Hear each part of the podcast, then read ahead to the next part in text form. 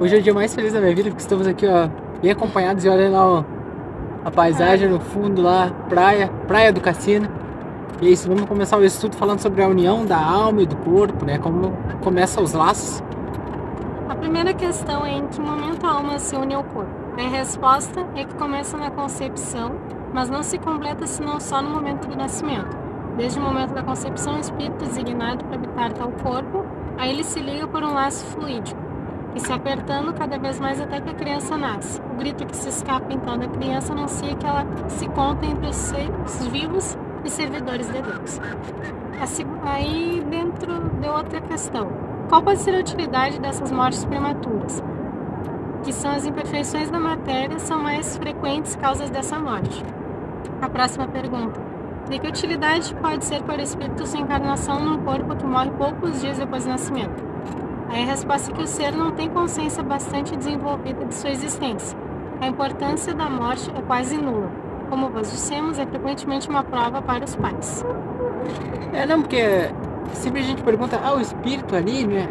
Qual o momento que dá que já tem uma alma, né? Até o Kardec, nessa, nessas perguntas aqui, ele comenta ali se ah, ah, mas deu uma alma, como é que funciona, assim, né? Que se o corpo, ele até, ele, porque ele faz esse levantamento se com nove meses, né, de gestação já tem uma alma designada ou pode mudar uma alma.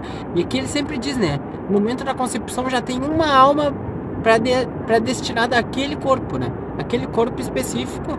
Mas, né, e também salienta que a ligação começa na hora da concepção, naquele primeiro ápice, mas que ela não se termina ali, né?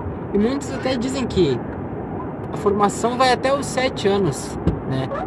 Que a criança ela não teria totalmente ainda a sua, ah. a sua ligação. Tanto que muitas conseguem ter mediunidade, coisas do tipo. Por causa que não eu estaria acho que vai se desenvolvendo mais. A criança vai escolher já para quê? Já vai saber mais ou menos o que é o certo, o que é o errado. Isso, ela vai, vai ela vai indo. Tanto que até nossas primeiras recordações com dois, três anos, a gente não lembra, né? Uma, vida que recém vai se formando, né? É muito interessante a gente parar para analisar que quando a gente é criança, bebê, a gente precisa de alguém que cuide de nós, precisamos usar fralda, essas coisas. E a pessoa, quando ela vai desencarnar, quando ela tá velha, é a mesma coisa, né? Muitos têm que usar fralda, precisam de ajuda de outras pessoas. Próxima questão. Existem natimortos que não foram destinados à encarnação de um espírito? A resposta é que sim, que é os que jamais tiveram um espírito designado para os seus corpos nada deviam realizar por eles, e então somente pelos pais que essa criança veio. A próxima questão. O abortamento voluntário é um crime, qualquer que seja a época da concepção? A resposta é que sempre existe um crime quando, quando a, a gente... transgride né, as leis de Deus.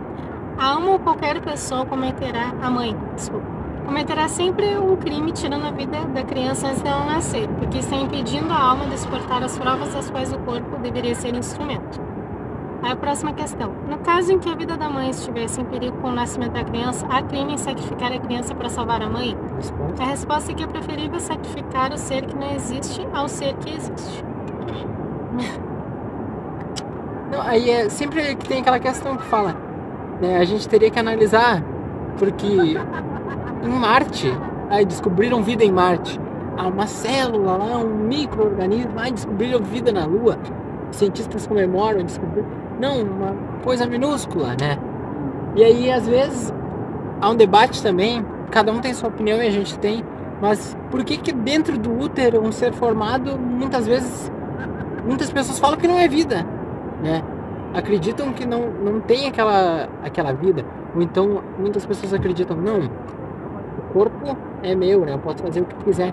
Mas é uma vida, você querendo ou não, é uma vida, assim como a gente porque seria né, é incoerente, então a gente exalta não a ciência, porque o microorganismo é uma vida, mas uma vida ali formada já, né? Porque às vezes você vê em poucas semanas ele já tem a formação, né?